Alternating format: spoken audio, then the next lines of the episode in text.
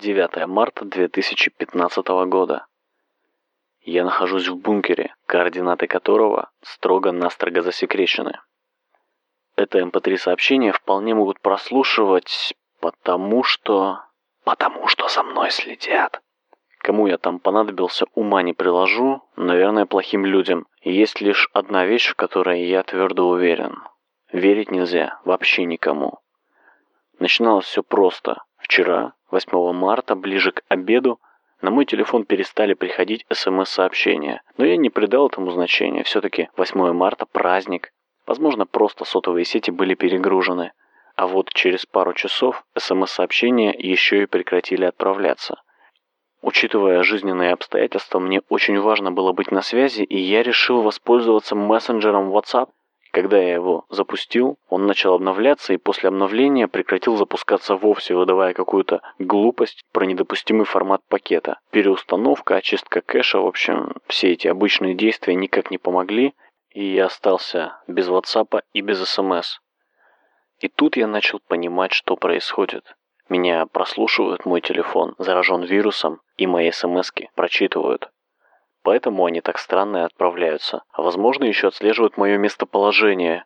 Когда я это понял, я вытащил из телефона батарею, сим-карту, убрал все это в пакетики из фольги, а сам поехал поздравлять девушек.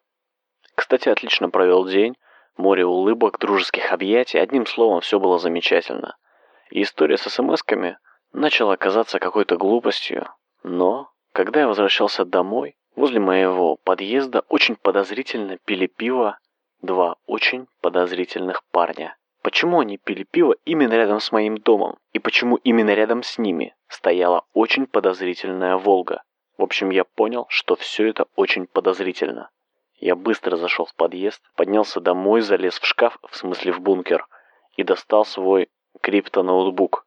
На последние биткоины купил себе пару левых ВДС, оформил их на чужое имя, пробросил пару SSH-туннелей через цепочку прокси, подключился к луковой сети Tor и смог наладить относительно стабильный и безопасный выход в интернет. Зачем все эти сложности? По двум причинам. Во-первых, просто чтобы записать это обращение ко всем, кому я дорог, и сообщить, что со мной все хорошо.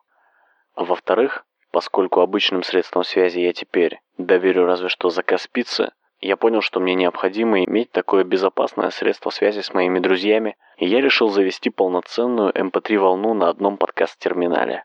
Так что, даже если мой телефон откажется включаться, даже если меня заблокируют во всех социальных сетях, у меня все равно останется возможность общаться с миром через формат MP3. Эм а злые силы? Хм, ну я им так просто не дамся. Это ведь не они за мной следят. Это я подбираюсь ближе и сокращаю дистанцию.